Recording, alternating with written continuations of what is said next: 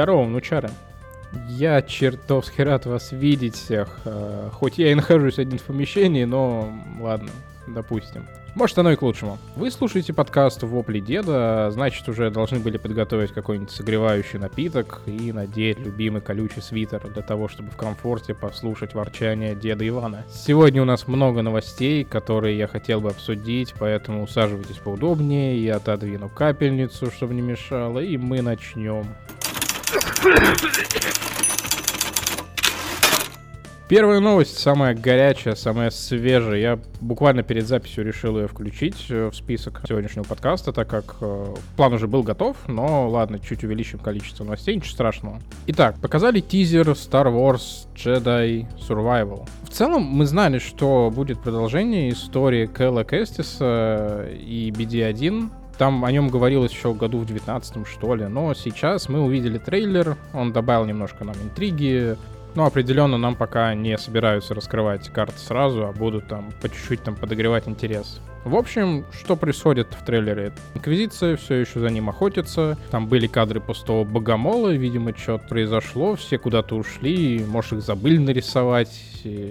Там Кел опять со всеми дерется, какой-то мужик замаринованный в банке среди обломков. Э, ну и все, по сути. Я не знаю лор вселенной там очень хорошо, чтобы там пытаться разобрать по кадрам то, что, что показали, зачем. Так что доставать шапочку из фольги не буду буду, а просто расскажу, почему эта новость хорошая. И да, я сейчас буду продавать немножко первую часть. Так как все-таки это история продолжения Fallen Order, то стоит подумать, а что было хорошо в первой части, и что было плохо, и что мы, собственно, хотели бы увидеть э, уже в новой. Первая часть э, Fallen Order это, по сути, такой Dark Souls.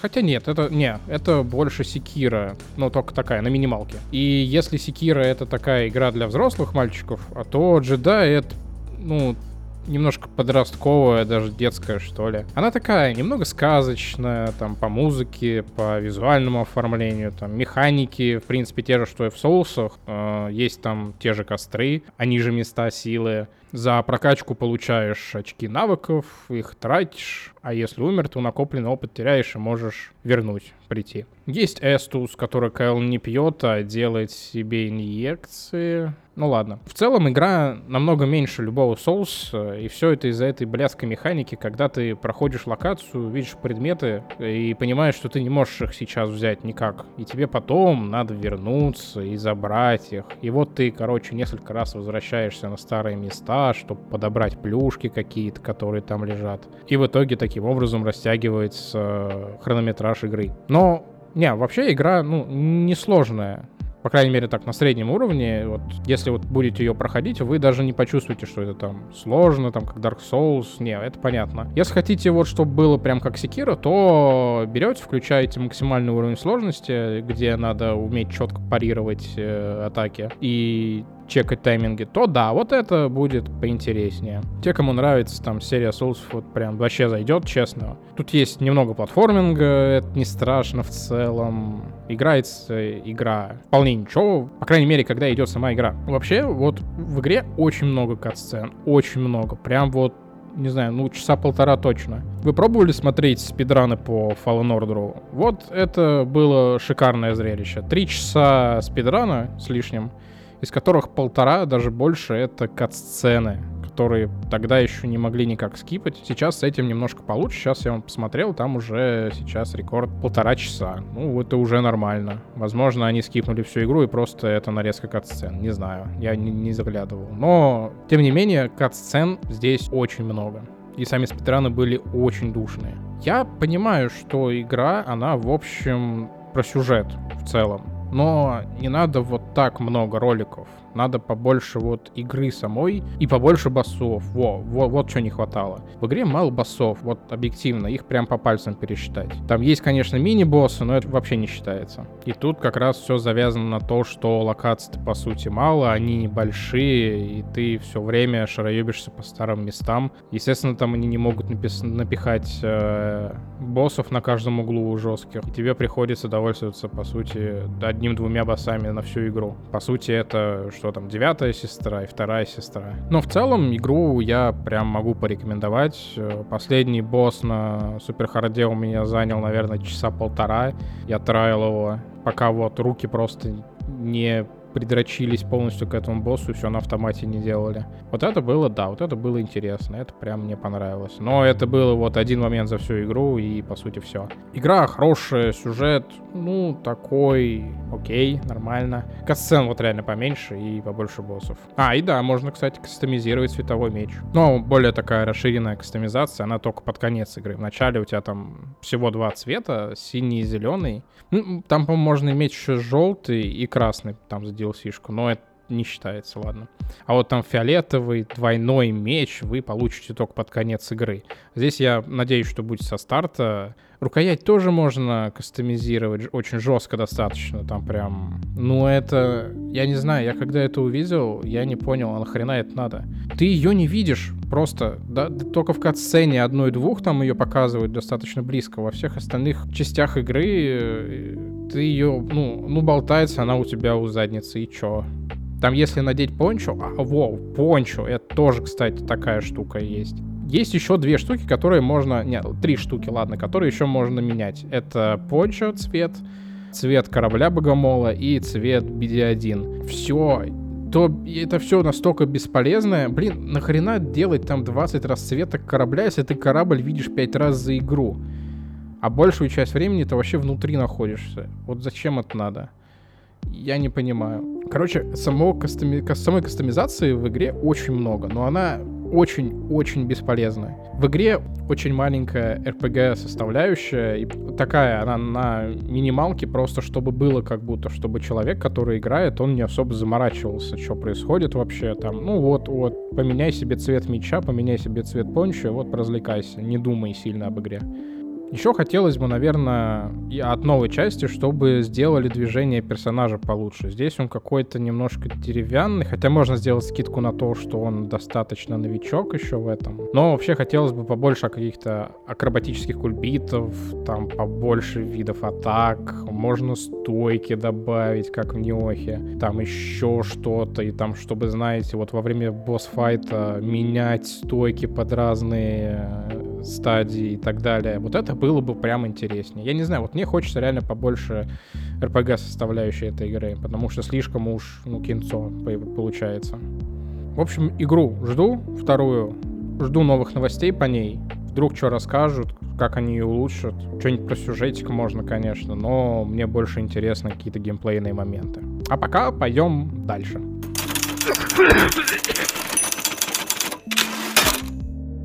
Следующая новость, это прям феерия. Я не знаю, как это еще начать. Мир сошел с ума. Либо я что-то пропустил, и либо Sony, они поверили в экранизации по играм что они там могут быть интересными, качественными. Я, я честно не знаю, что у них нашло, но Sony решила сделать солидную ставку на сериалы по своим эксклюзивам.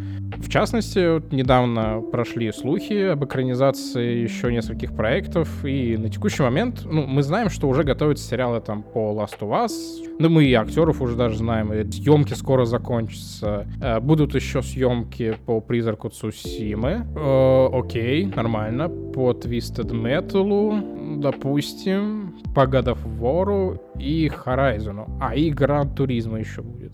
Не, вот смотрите, на самом деле даже интересно, вот с точки зрения того, что появится реальная возможность увидеть все эти проекты на экране, но, к сожалению, история как-то вот против нас. И все прецеденты на текущий момент говорят о том, что экранизация игр пока недостаточно на высоком уровне да даже на при... не, на... не на достаточно приемлемом уровне. Там многие говорят, что да. Да и я сам на самом деле так считаю в определенном смысле, что экранизировать ну, никто не может качественно. И на это есть ну, пару причин, как минимум. Первая причина, она заключается в том, что экранизировать игры намного сложнее, чем книги. И все дело в том, что если мы читаем книги, у нас есть э, какой-то сценарий, по сути, просто, и все. И мы уже в голове выстраиваем там определенную картинку. А когда мы видим экранизацию, то, вот, ну, экранизацию этой книги, то в нашей голове картинка вот из того, той, которую мы представляли, она заменяется там на героев уже экранизации, что по сути не является чем-то плохим, конечно.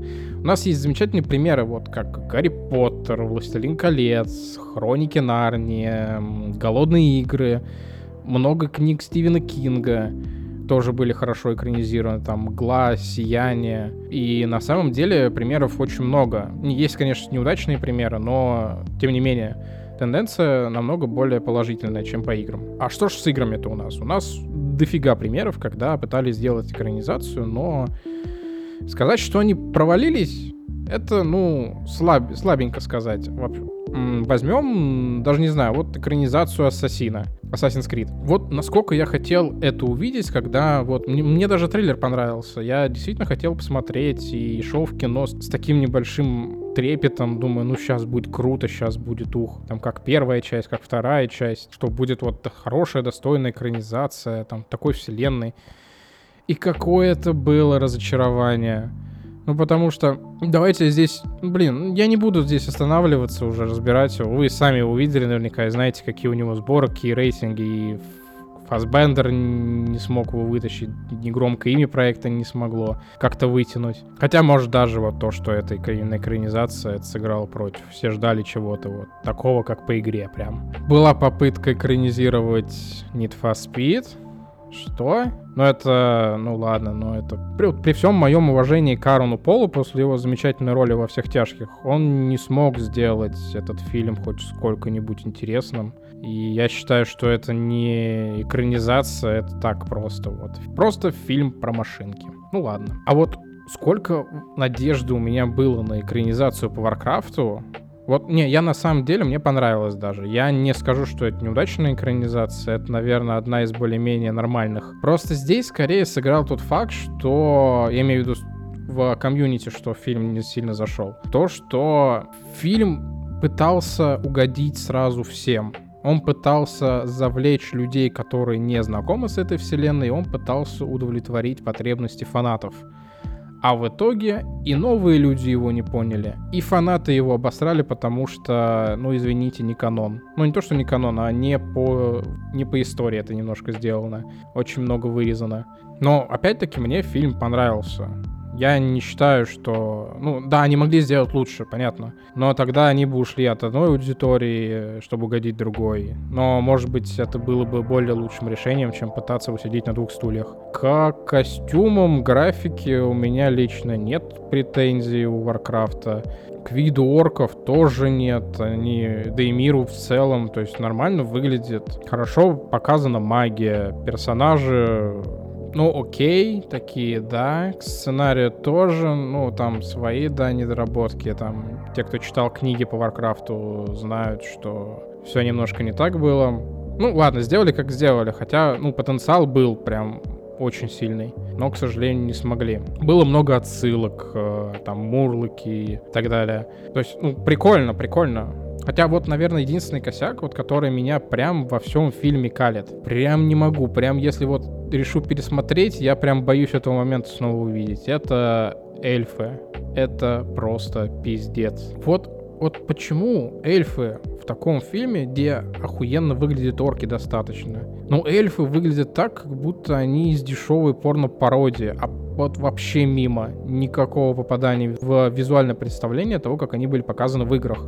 Дворфы — топчик. Эль люди, орки — топчик. Ну, эльфы, ну, куски говна. Я когда их первый раз увидел во время там совета в начале фильма, я думал, что мне показалось, ну не могли они такое сделать. А нет, сделали. Ну ладно, мне, ну кому-то, может, и зашло. Я не сужу чужие вкусы. Мне лично, вот мне не понравилось. По крайней мере, вот на, на мой взгляд, раса эльфов, наверное, одна из самых красивых вообще вот в Вовке, по крайней мере. И они ее так испоганили. Ну, невозможно. А так, в целом, да, неплохой фильм. Ну, вот проблема, да, вот не попала в ЦА, которую они пытались. Они, может, хотели вот туда и туда, а в итоге ни туда, ни туда не попали. Но попытка хорошая, прям неплохая.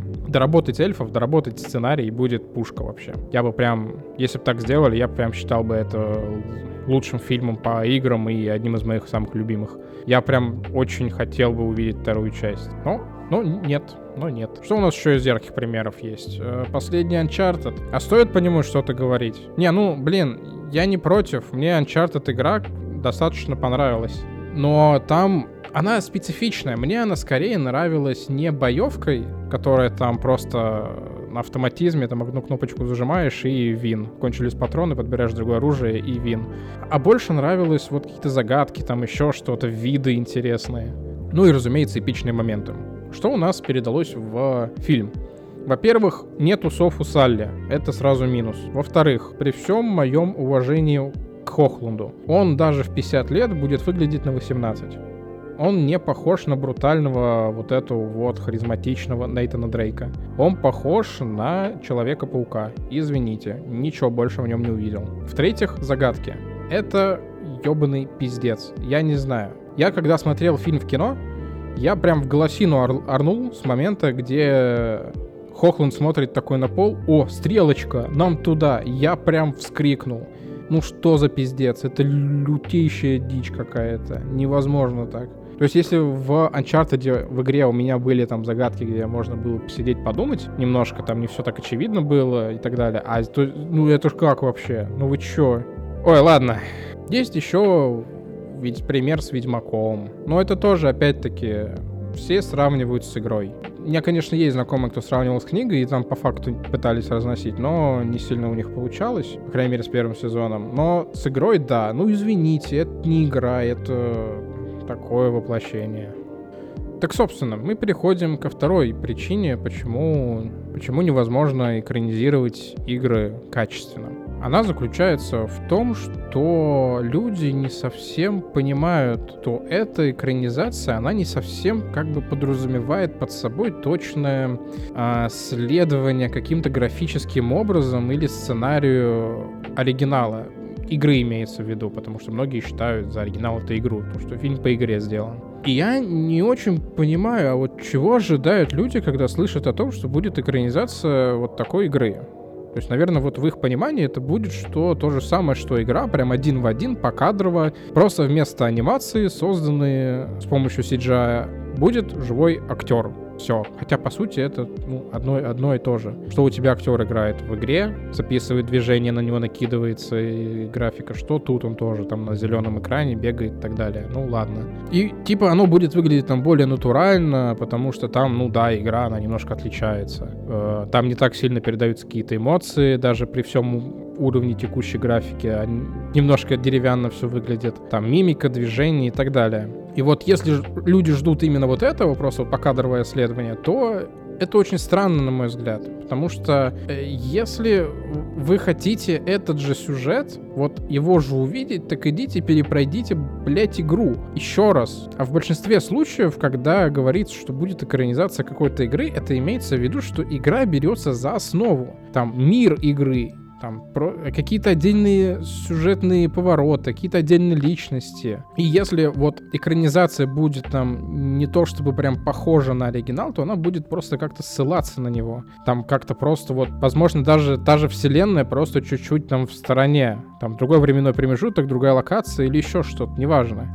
То есть просто какая-то вот какие-то ссылки или, или даже просто отсылки на оригинал.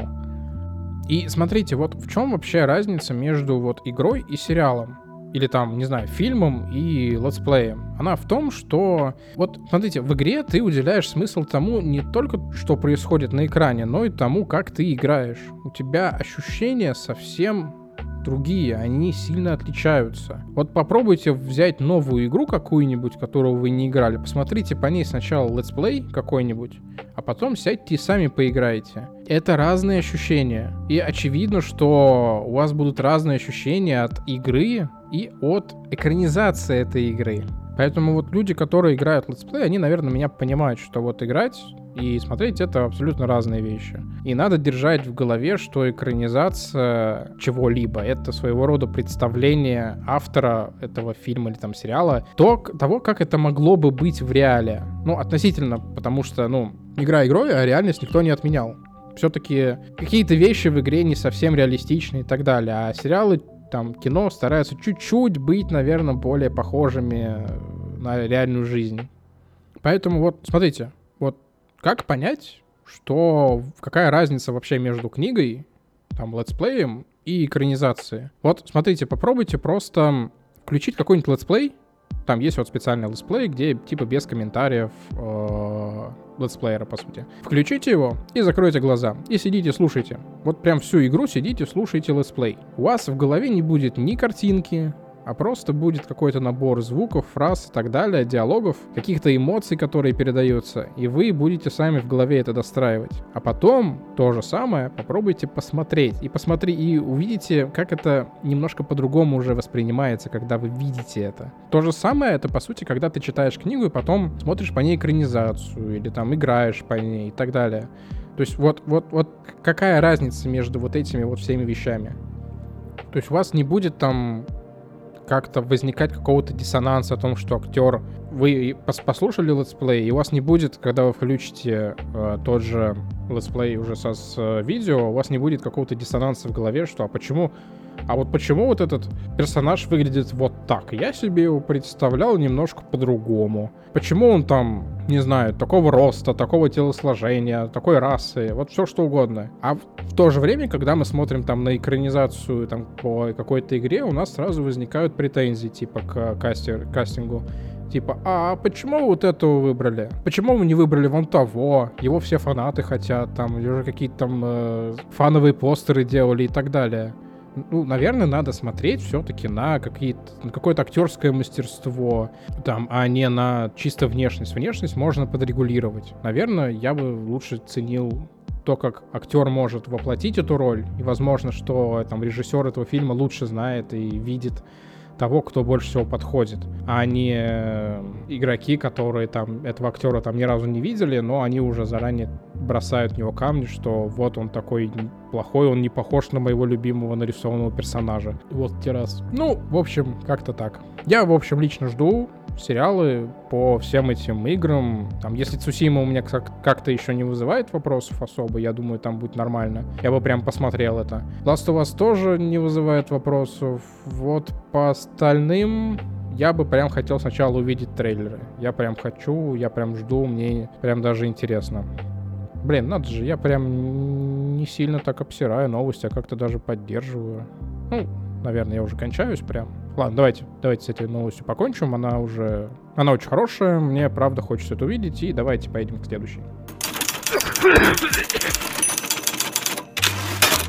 Sony планирует перераспределить немного свои финансы, свои инвестиции и сделать больше акцент на игры-сервисы, а не на, на AAA проекты. При этом они сказали, что рассчитывать на ухудшение качества больших игр не стоит, так как они просто, по сути, увеличивают финансы и немножко их перераспределяют. Так что затраты студии на AAA проекты останутся прежними, просто увеличатся затраты на более маленькие проектики.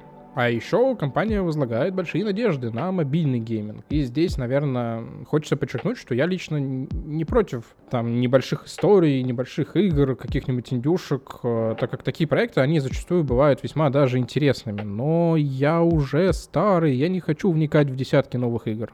Я хочу вот одни большие такие основательные проекты, такие монументальные. Прям вот с глубокой историей, которые меня вызовут там последующие какие-то ностальгические флешбеки. Я буду о них вспоминать, о том, что вот, да, я играл, это было охуенно. Ну, не, если, конечно, будут там интересные маленькие проекты, я в них поиграю, но здесь все-таки надо учитывать, что люди разные, у всех э, разные желания, разные вкусы, и что я сам не люблю тратить время там на мелкие игры какие-то. Ну, это мое мнение, я ничего не, не запрещаю никому. То, что я там хочу большие игры, не значит, что другие люди думают точно так же. Понятно, что компания, наверное, Sony, она вполне осознанно делает там какие-то выводы и принимают те или иные решения. И они видят там, что нужно как-то вот сделать так, что вот этот рынок будет расширяться, наверное, нам надо в него вливаться. Там. Они видят, что любят люди, на что они обращают внимание.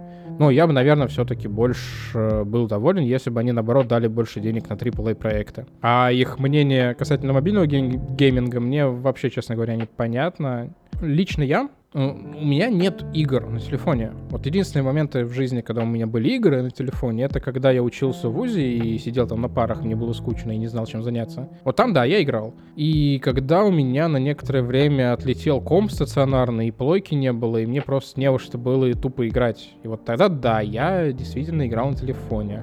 Но как только у меня все это появилось, там даже какой-то у меня там был прогресс, я это все нахрен удалил и не понимаю, зачем на это вообще тратить время, если есть нормальные девайсы. Не, я, конечно, понимаю, что там очень много людей любит играть на телефоне, там, что это целый прям, ну, серьезный такой рыночек, который приносит э, большое количество денег, и очевидно, что в него нужно вкладываться. Но с точки зрения логики, там большая вероятность того, что мобильные игры принесут какие-то успехи. Просто вот смотрите, чем зарабатывают мобильные игры? Они зарабатывают тем, что игра сама может стоить, по сути, недорого. А люди вкладываются в какие-нибудь донаты, лутбоксы, скины или еще что-то, неважно. Они просто платят за саму игру там рублей, не знаю, там 300, и дальше играют и вкидывают еще тысячи, десятки тысяч. А в обычной игре ты платишь там несколько тысяч деревянных, э, и покупаешь полноценную игру, в которой там больше ничего доплачивать не надо. Ну, максимум там DLC выйдет какой-нибудь, но это уже отдельный контент покупаешь. То есть, ну, понятно, да, нормальному человеку в голову не придет, наверное, тратить там половину стоимости телефона своего на игру для этого телефона, чтобы просто ее купить и начать в нее играть. А вот для консоли и компьютера это, ну, нормально, да, там цена не такая относительно стоимости этих девайсов кусачая, и я понимаю, что вот я плачу эти деньги за полноценный, серьезный проект какой-то. Да и в целом объем игры очень сильно отличается. Там даже с точки зрения разработки мобильные игры делают быстрее и проще, чем полноценные игры для консолей и ПК. А при этом денег они приносят там едва ли не больше, чем эти самые консольные и десктопные игры.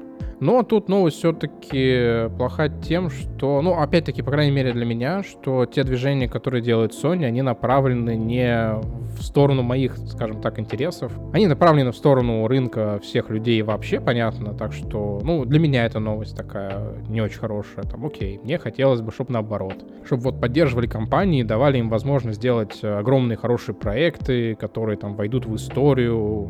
Там вот был круто, чтобы разработчики крупных студий просто вот так массово массово месились друг с другом за пьедестал почета у игроков своими игрульками. Вот это было бы круто. Вот это я бы хотел. Ну, что есть, то есть. Ладно, давайте поедем дальше.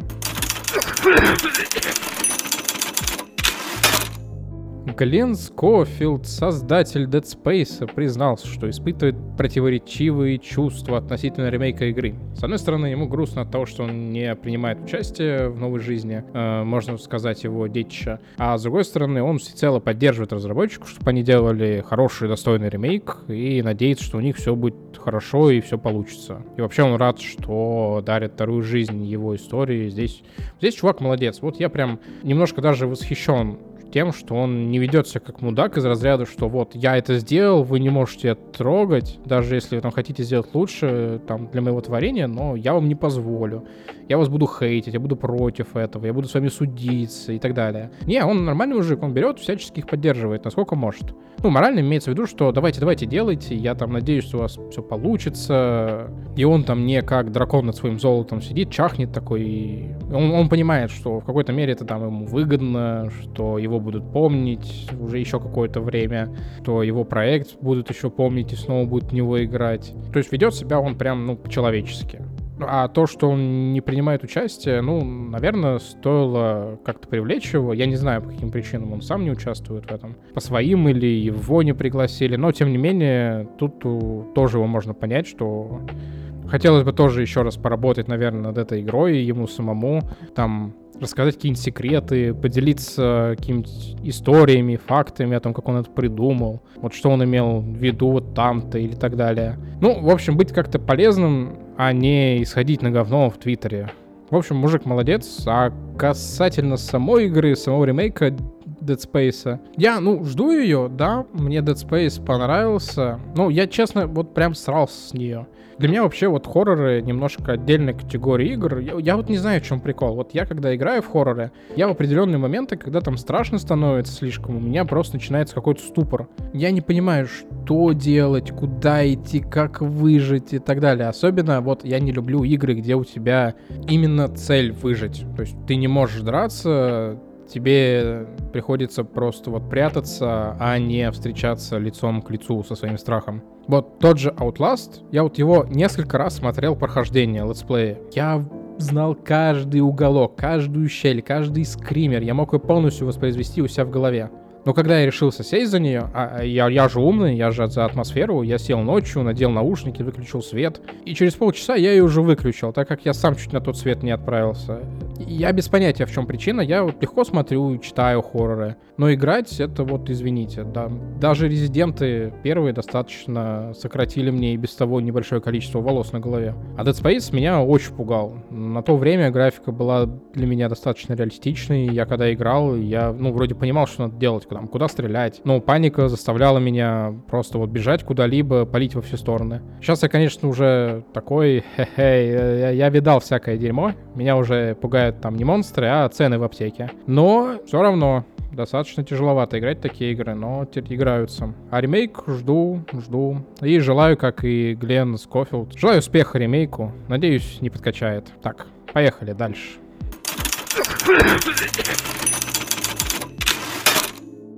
CD Projekt Red рассказала о продвижении работы над новым Ведьмаком и поведали, что игра уже находится на стадии предпродакшена. Что это значит? Это значит, что работа уже плавненько переходит в активную фазу, и теперь это уже не просто заявочка новостная, а уже начинается подготовительный этап непосредственно, ну, перед непосредственно разработкой. И это не может не радовать. Я вообще, вот, мне жаль компанию, честно. Я, как и многие, наверное, считали, что это один из лучших таких игроков на рынке, и история с Киберпанком вот полностью растоптала авторитет студии в комьюнити. Мне не жаль там совет директоров, инвесторов, мне жаль вот простых работяг, которые пахали как волки, чтобы сделать игры нормальные, чтобы сделать их хорошо, а давление там сверху не позволяло им там расправить плечи, работать без помех и делать годноту. Э, это определенно, ну, уже не теория заговоров, там, не оправдание, а факт, что провал Киберпанка, он связан с тем, что игру тупо не дали доделать, там, доработать, и заставляли пахать на износ и выпустить ее как можно раньше. Просто чтобы инвесторы, они успокоились.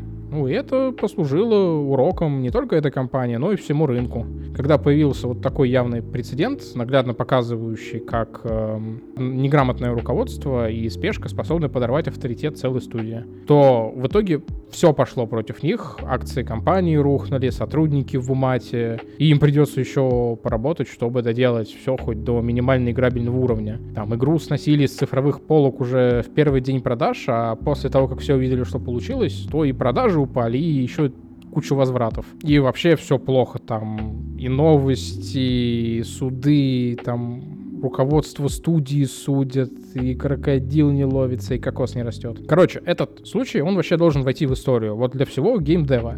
Мне кажется, это и подстегнуло другие компании вовремя делать переносы своих будущих проектов, дабы не повторить ситуацию. Ну, одно и правильно. Вот один такой случай, мы поняли. Окей. Вот если бы еще кто-то также обосрался, то идиотизм принимаемых решений в компании, он был бы уже такой на запредельном уровне. Но самый ценный урок, я полагаю, ну, даже надеюсь, наверное, что получили сами CD Projekt. И, честно говоря, за нового Ведьмака я практически не волнуюсь, вот от слова совсем. Пусть делают, пусть не торопятся, полируют, тряпочкой притирают, но они сделают вот я уверен, лучшего Ведьмака из всех, что есть. Хотя, не, ну, вот есть такая небольшая доля, вот не лобная, а вот доля сомнений, что они могут э, наступить на те же грабли. Но, но я надеюсь, что они вот лучше ко дну пойдут, но не будут торопиться. Не будут там форсить ситуацию и как-то выкрутиться. То есть, и я имею в виду вот про финансовую составляющую. Ведь, ну, смотрите, студия делала третьего Ведьмака. Он вышел, молодец. Он отбил им там разработку по продажам, дал денег прожить еще несколько лет, позволил заниматься другим проектом. Э, они делали Киберпанк очень долго и надеялись, что он окупит себя не меньше. Все-таки проект достаточно амбициозный и позволит потом работать над новым проектами. Гвинт я не считаю. Эта игра, я не уверен, что даже приносит им какие-то деньги. Мне кажется, нам больше все-таки это такая убыточная вещь. Там больше на разработку уходит. Вряд ли есть прибыль. А тут в продаже Киберпанка вялые, куча денег уходит на то, чтобы удержать работников, масса возвратов и в глазах инвесторов это уже там не та студия, что и раньше. Так что у них могут возникнуть проблемы с финансами, но я надеюсь, что они это расконтролят, и это не станет влиять как-то на нового Ведьмака. На этом все. Спасибо, что слушали. Надеюсь, было интересно. Новости есть еще, но оставим их на следующий раз. Сегодня выпуск вышел со сдвигом на один, и, к сожалению, наверное, так дальше и пойдет. Э, не в плане, что я буду проебываться и обманывать вас новыми ожиданиями, а в том плане, что теперь выпуск будет только послезавтра, потому что меня очень крупно, скажем так, подставили немножко. Я ничего не успеваю, и приходится немножко просто подвинуть один день. Так что следующий выпуск послезавтра, это у нас будет вторник. Ждите, смотрите, Подписывайтесь на мой телеграм-канал Вопли Деда FM, на одноименную группу в ВКонтакте. Ставьте лайки, эмодзи, пишите комменты, замечания, предложения. Все прочту, все учту. Кого надо отругаю, в угол поставлю. Ну, любя. Так что вот. Так, у меня вечерние пилюли и спатеньки. Услышимся послезавтра. Надеюсь, все будет по плану теперь. Всех обнял, приподнял. Муа. До скорого.